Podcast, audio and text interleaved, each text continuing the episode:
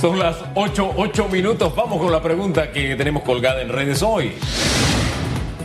La estrategia de vacunación avanza. En la fase actual fueron contempladas mujeres embarazadas, personas mayores de 40 años y pacientes crónicos. ¿Cómo evalúa el proceso? ¿Ha tenido algún inconveniente? Opine usando el hashtag radiografía. Bueno, ayer, ayer hubo gente que fue ahí a la Belisario Porras porque, mire, hay gente que está para la maldad hasta el día. Enviaron un correo masivo de que no, que ahí estaban atendiendo de todas partes. Y había un tranque y claro que no se les podía vacunar. Llegó un montón de gente de cualquier lugar. Y ahora que hay gente que para la maldad está al día. Por eso yo le insisto, usted quiere información oficial, vaya al sitio oficial del MINSA, vaya a la cuenta de Telemetro Reporta, vaya a la cuenta de Eco TV, RPC Radio. Allí usted encuentra la información oficial, en vez de que lo estén manipulando. Son las 8 o 9 minutos. Don José Isabel Blandón está al frente del partido panameñista y nos acompaña esta mañana. ¿Cómo está, don José? Muy buenos días, Hugo, buenos días. yo, Aquí... lo veo, yo lo veo bien. ¿Perdón? Yo lo veo bien. Estoy, estoy con COVID, pero Leve, leve, gracias a que a Dios y gracias a que estoy vacunado, ¿no? Ese es un detalle importante. ¿Ya usted tenía las dos dosis? ¿Una nada más? Las dos dosis de AstraZeneca. ¿Ah, sí? ¿Y qué síntomas ha tenido? Cuéntenos. Bueno, los primeros, ahora mismo estoy como en el quinto o sexto día. El primer día, un poquito de fiebre, pero más nada. Y de ahí congestión, un poquito de congestión nasal. O sea, ha sido como una especie de resfriadito, una cosa así. Sin querer minimizarlo, ¿no? ¿Cómo? Un resfriadito de nada, digo. Un resfriadito de nada. ¿Y hasta cuándo va a estar convaleciente? Le han dicho que se quede en casa. ¿Hasta cuándo va a estar en casa? Bueno, voy a estar los 14 días que me señalan, ¿no? Desde el momento que sale el resultado positivo. A mí me salió el resultado positivo el 6 de julio, un día antes del cumpleaños. en la víspera del eh. cumpleaños. Oye, y la señora, porque la primera que cayó fue la señora, ¿cómo está? Ya, ya estaba bastante mejor ya saliendo. Ya si le faltan un par de días nada más. Sí, ¿ella también tenía las dos vacunas o...? No, ella tenía una sola vacuna. Una sola dosis, pero ha salido bien librada, es la, es la, la pregunta. Sí, le dieron síntomas un poquito más fuertes, pero nada, nada delicado, pues siempre pudo pasar aquí en la casa, ¿no? No hubo que ir a hospitalizar ni nada por el estilo. Fíjense que antes de hablar de política quisiera tocar con usted, ya que usted es la prueba viviente de que de alguna forma las vacunas sí tienen su eficacia. Hay una corriente que ha cobrado fuerza en las últimas semanas, principalmente en redes sociales, WhatsApp, Twitter, etcétera, diciéndole a la gente no te vacunes. ¿Usted qué le dice? Que sí se vacunen, que es importante. Hoy en día eh, hubo hay enfermedades que ya ni conocemos, que fueron muy comunes en la época de nuestros papás y de nuestros abuelos y que han desaparecido precisamente gracias a la vacuna. Entonces, no es el momento en pleno siglo XXI de pretender retroceder dos siglos atrás y plantear que, que no se vacune. Yo creo que sí es importante que todo el que pueda lo haga y que el gobierno haga todos los esfuerzos posibles para continuar vacunando y vacunar a una mayor velocidad. Y si para eso se requiere, como lo mencionó el ministro de Salud hace unos días atrás, involucrar al sector privado, llámese hospitales o farmacias, pues que lo haga. En Estados Unidos la gente va y, va a, la farmacia privada y se vacuna sin costo alguno. La cuestión es facilitarle las cosas a las personas. Sí, eh, señor Blandón, ahora en el ámbito político, usted dio instrucciones al fiscal del Partido Panameñista para que inicie el proceso de investigación contra tres diputados de su colectivo político que votaron a favor de Cristiano Adames para la presidencia de la Asamblea Nacional. Se trata de Elías Vigil, Bernardino González y eh, se me escapa el tercer nombre del, diputado que votó por, eh, por Cristiano. Everardo Concepción del circuito 4-2. ¿Qué medidas podrían aplicarse a estos tres diputados? Porque anteriormente, por ejemplo, Everardo Concepción, en dos ocasiones, y Elia Vigil también votaron por la nómina del PRD. En ese caso fue eh, Marcos Castillero. Bueno, eh, les informo que el día de ayer, en cumplimiento con el estatuto del partido, el fiscal, el licenciado Porfirio Batista, presentó ya formalmente la solicitud al Tribunal de Honor y Disciplina del partido para que inicien procesos disciplinarios contra estos tres diputados. Allí, de acuerdo a los estatutos, pueden caber distintos tipos de sanciones, desde la revocatoria de mandato hasta la, suspensión de sus derechos como miembros del partido, pasando por la expulsión del partido. Entonces, todas esas son alternativas que tendrá que evaluar el Tribunal de Honor y Disciplina de acuerdo a las pruebas que se han presentado y a los descargos que hagan los diputados, porque ellos también van a tener derecho dentro de un debido proceso a hacer su descargo. Dos en este caso, disculpe. Disculpe, Sí, eh, eh, este proceso, ¿cuánto tiempo podría durar? Y también la, segunda es que luego de su anuncio, el jefe de bancada del partido panameñista, Pedro Torres, señaló que, por su parte, nunca hubo ninguna reunión de alineamientos con los diputados del panameñismo. No sé si esto sea cierto, pero fue lo que dijo el diputado Pedro Torres y que él está en contra de la revocatoria de mandato. No cree en la revocatoria de mandato. Lo dijo en la Asamblea Nacional esta semana. Bueno, mira, eh, lo primero que, como se manifestó en la conferencia de prensa que hizo la bancada, eh, sí hubo una reunión previa conmigo como presidente del partido. Después hubo la reunión de bancada se hizo una conferencia de prensa donde se anunció que íbamos con el candidato propio. Posteriormente hubo una reunión del directorio nacional donde se acordó respaldar la posición de la bancada y se hizo un comunicado que fue publicado al día siguiente donde el partido manifestaba su respaldo y coincidencia con la decisión de la bancada de ir con candidato propio y que nosotros éramos un partido de oposición. En esa reunión del directorio nacional donde se discutió esto, participó el diputado Pedro Torres, la diputada Yesenia Rodríguez y el diputado Luis Ernesto Carles, habiendo estado invitados los ocho diputados a participar de la reunión. Así que eh, sí, sí hubo eh, una discusión sobre el tema, sí hubo un acuerdo tanto de la bancada como del directorio nacional del partido de ir con candidato propio y no aceptar o no cumplir con ese acuerdo, a nuestro juicio, eh, requiere sanciones, razón por la cual se instruyó al fiscal a que presentara la eh, solicitud ante el Tribunal de Honor y Disciplina. Si va a aplicarse la revocatoria de mandato o la expulsión del partido, eso ya va a corresponder al proceso y a quienes les corresponde decidirlo en primera instancia, que es el Tribunal de Honor y Disciplina. Si tú me preguntas a mí si yo estoy de acuerdo con la revocatoria partidista, no, yo estoy de acuerdo con la revocatoria ciudadana, sin embargo, hoy en día existe la revocatoria partidista, está en la Constitución, está en el Código Electoral y está en el Estatuto de nuestro partido. ¿Usted cree que se le debe aplicar revocatoria de mandato o no? Mira, yo creo que lo que han hecho amerita y justificaría una revocatoria de mandato. Ahora bien, eso no me toca a mí decidirlo, le toca al Tribunal de Honor del partido.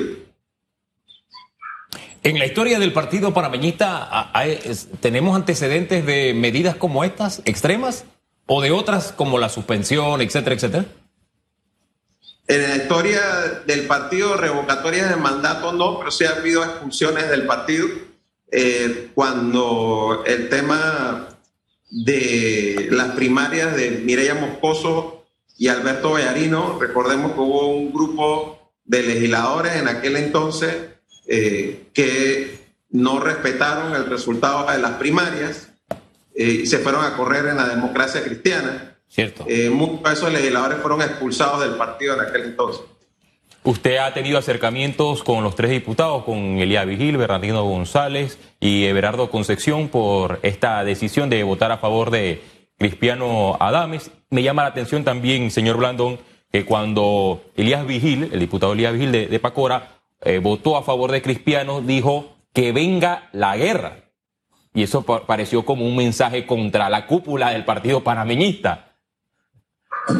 Eh, mira, yo te puedo decir es que eso ya está en manos del Tribunal de Honor y Disciplina. El Tribunal de Honor y Disciplina en primera instancia le corresponde decidir. Eh, yo creo que las bases del partido se han estado expresando muy claramente a favor de que haya consecuencias por estas decisiones que tomaron el año pasado.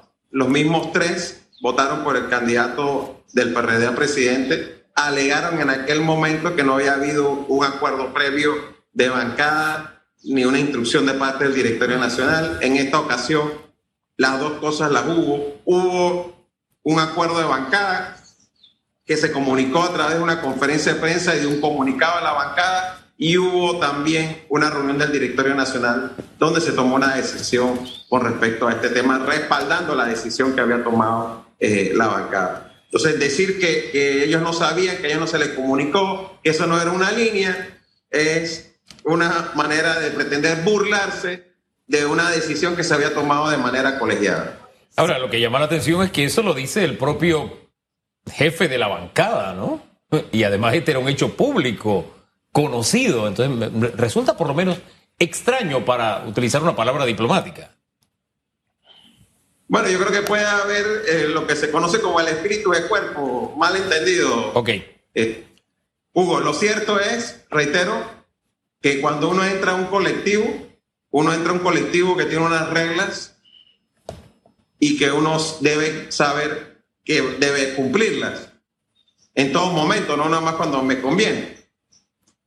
Señor Blandón, en, en la era Martinelli se hizo famosa una varias frases, por ejemplo, de diputados alquilados, también tránfugas. Hasta el momento no hemos visto ningún tránfuga, pero sí he escuchado en los últimos días por esta votación de opositores a oficialistas la frase eh, de diputados alquilados. ¿Teme el panameñismo que diputados de su línea se han tildado de esta forma? Bueno, mira, en, precisamente en la época del presidente Martinelli nosotros teníamos una bancada de 20 diputados y quedamos en 10 diputados. 10 se fueron o al Molirena o a Cambio Democrático. Eh, y yo creo precisamente por eso que es importante ya eh, que nosotros hagamos cambios de fondo a la constitución porque el sistema que tenemos eh, ya colapsó y, y, la época de Martinelli así lo demostró. Y, y yo tengo que decir algo y, y, perdonen que lo ponga así, eh, pero yo personalmente estuve en una reunión donde el presidente Martinelli manifestó a un grupo de diputados que todos, y perdonen la expresión, eran unas prostitutas y que él las compraba cuando él les daba la gana. O sea, eso no me lo contaron a mí, yo estuve ahí cuando él lo dijo. Bueno, bueno, esa es una época histórica donde de verdad no es que se salía a comprar solamente, los diputados salían a venderse. Esa era una transacción que se daba en dos vías, hay que recordar la historia. Pero a propósito del señor Martinelli, creo que por lo menos un diputado parameñista firmó la nota en la que le está pidiendo a la Cancillería que tome acciones con respecto al caso de los hijos del señor Martinelli. E igualmente promueve una serie de acciones a, nivel de la propia Asamblea. ¿Es una posición del partido la que representa? Creo que fue Vigil el que firmó la, la, nota. Sí, la memoria no me es infiel, puedo estar. Sí, Vigil, ¿verdad? Sí, Vigil, por lo menos la firmó. No sé si hay otro más. ¿Es posición del partido es una posición particular respecto al caso de los hermanos Martinelli? Obviamente, Hugo, no es una posición del partido. Eh, cualquiera que conoce el reglamento interno de la Asamblea sabe que los diputados no tienen potestad para hacer una nota de ese tipo. Eh, sin embargo, no te puedo aseverar que un diputado panameñista haya firmado eso, porque hasta donde sé, el diputado Vigil le manifestó al fiscal del partido que él no había firmado esa nota.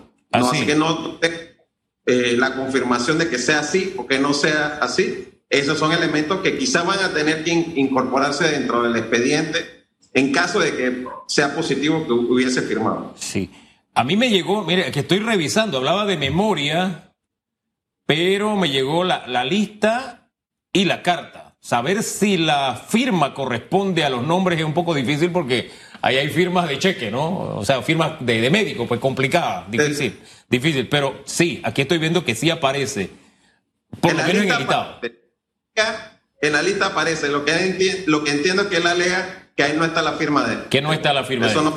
No, no, soy yo quien puede asegurar una cosa a la otra. ¿no? Claro, pero el, Partido Cambio Democrático dice que si cuenta con el respaldo de diputados eh, panameñistas.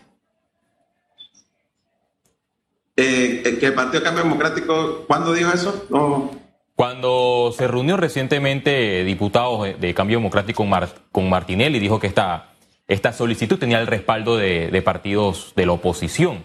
Y en ese caso entró el partido panameñismo, panameñista. Bueno, reitero, no tengo yo la nota que se firmó, no sé si hay la firma de algún diputado eh, panameñista, si lo hizo, lo hizo a título personal y no en nombre eh, del partido, y son parte de las cosas que tendríamos que entrar a revisar dentro del proceso eh, disciplinario que ya empezó, reitero, porque se presentó la solicitud eh, el día de ayer. Lo, lo, que sucede aquí es que nosotros tenemos que entender que estamos dentro de colectivos, colectivos que tienen una historia, tienen un estatuto, tienen una ideología. Aquí nosotros no podemos estar mandándole como colectivos el mensaje al país de que hoy estamos aquí, mañana estamos allá, que da lo mismo todo, eh, que aquí no es una cuestión de ideología, sino que es una cuestión de plata, si me das contrato, si me, si me prometes, no puede ser así. Nosotros no podemos seguir transmitiendo la imagen de una política sin principios, sin ideología. Aquí las cosas tienen que empezar a cambiar si queremos realmente que el país mejore. Y eso es lo que ha habido, de, disculpa Félix, eso es lo que ha habido detrás de estas votaciones últimamente, si me das contratos, si me das nombramientos, etcétera. Hombre, yo creo que eso está claro, Hugo. Yo no veo eh, ninguna otra razón por la cual diputados de oposición van a votar por un candidato de gobierno que no sea precisamente por obtener algún tipo de beneficio. Muchos lo plantearon abiertamente el día primero de julio a la hora de votar. Voy a votar en beneficio de mi circuito para poder ayudar a mis electores y demás y demás. Oiga, eh, señor Blandón, usted fue muchos años diputado en la Asamblea Nacional y también es abogado. ¿Puede la Asamblea evitar, a través de un mecanismo de una comisión de investigación, la extradición de los hermanos Martinelli y Linares? A mi juicio no. A mi juicio no. Eh, puede hacer presión política, lo cual estaría, de nuevo, en mi opinión, riñendo con la constitución eh, sin embargo, a mí me parece que todo esto que está pasando en estos últimos días tiene mucho que ver con la audiencia del caso de los pinchazos. Pues está, está habiendo un esfuerzo de hacer presión política sobre un proceso judicial. Oiga, señor Blandón, eh, cambiando un poco de tema, recientemente hubo una reunión entre el expresidente Juan Carlos Varela y sus eh, ministros en momento. ¿Usted cómo ve este encuentro? Bueno, él está en todo su derecho de hacer reuniones y yo creo que es válido y, legítimo que se reúna con quienes lo acompañaron en su gabinete como presidente de, la República. Él, como cualquier otro ciudadano panameño, tiene derecho a reunión, tiene derecho a emitir opinión y tiene derecho de participar dentro de los procesos internos del, del partido al que pertenece, que es el Partido Panameño. ¿Usted se ha reunido con el expresidente? ¿Ha analizado la situación política que vive el país? No, nosotros dos no nos hemos reunido ni hemos hablado desde las elecciones de hace poco más de dos años. Yo sí he tenido conversaciones con el exdiputado Popi Varela, hermano del expresidente, y con muchas otras personas que formaban parte del círculo cero del, presidente eh, Varela. Eh, sin embargo, pues nosotros, como le hemos dicho mil y una veces, estamos dentro de una nueva etapa dentro del partido, dentro de un nuevo capítulo donde la etapa que le correspondió a él ya pasó. Eh, sigue siendo una figura del partido, sigue teniendo relevancia como expresidente de la República, pero ahora estamos en una nueva etapa con nuevo liderazgo. Ahora, hay un tema con los Varela Leaks. Él no quiso hablar sobre el tema Varela Leaks porque dijo que eso era, se había obtenido de manera ilegal. Pero el fondo de los Varela Leaks es algo que estremeció este país a tal punto que una procuradora se dio forzada a renunciar. ¿Los Varela Leaks es algo que debe formar parte del anecdotario o usted cree que en este tema se debe llegar al fondo? Lo que pasa, Hugo, que ahí hay un tema que como abogados nosotros tenemos que entrar a considerar que no podemos olvidar que es que las comunicaciones privadas son eso, privadas, y que no pueden constituir prueba dentro de un proceso, que se te violen las conversaciones privadas. A cualquiera que le vaya a revisar sus conversaciones de WhatsApp va a encontrar cosas comprometedoras, desde conversaciones con amigos donde uno hace bromas pesadas hasta cualquier otro tipo de cosa. Entonces, realmente no podemos llegar a un punto en que las conversaciones de WhatsApp nosotros normalicemos o aceptemos que alguien pueda intervenirlas, hacerlas públicas y entonces levantar procesos sobre la base de algo que se obtuvo ilegalmente. Lo que sí creo definitivamente que cuando ya se publicaron la, lo, lo, que salió eh, y hubo una renuncia a la procuradora, hubo una renuncia a la procuradora porque esas conversaciones eran impropias, impropias entre un presidente de la República y un procurador o procuradora general de la nación. No debe haber ese nivel de comunicación en privado y menos compartir información sobre expedientes y procesos que estaban en el Ministerio Público. Eso no debió ocurrir. Ahora, con esa enseñanza creo que como república debemos crecer. En los Estados Unidos hubo una secretaria de Estado que tenía, comunicación oficial a través de su correo privado y hubo un gran escándalo, porque al final era la secretaria de Estado y tenía que hacerlo por las vías oficiales, porque a la postre es comunicación oficial, era en el ejercicio del poder de un Estado y en representación de los ciudadanos. Y claro está, yo la, confidencialidad de las comunicaciones es algo que yo, yo, yo defiendo también, totalmente.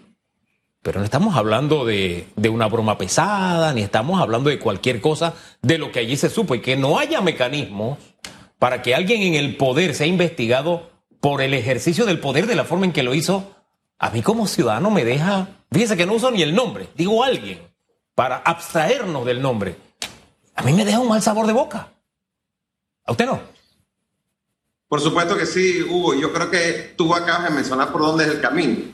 El camino debe ser como ocurre eh, en las democracias más avanzadas, como el caso de Estados Unidos, donde desde que tú eres funcionario público, tus comunicaciones oficiales dejan de ser eh, comunicaciones confidenciales, privadas, y pasan a ser comunicaciones públicas que pueden estar eventualmente sujetas a, revisión eh, legal y que tienen que ser a través de canales oficiales, que no puedes hacer comunicaciones oficiales a través de un correo privado o del WhatsApp privado, que el celular que te da el Estado tiene un celular y una cuenta y demás que es del Estado y no la puedo utilizar para conversaciones privadas. Todas esas cosas tienen que quedar claras eventualmente, eh, no solamente en, una, en la Constitución, en las leyes, y que la gente la mentalice. Aquí hay mucha gente que llega a un cargo público y cree que el carro, el Estado y, y los choferes que vienen con los altos cargos son para poder ir a buscar a los hijos a la escuela, a llevar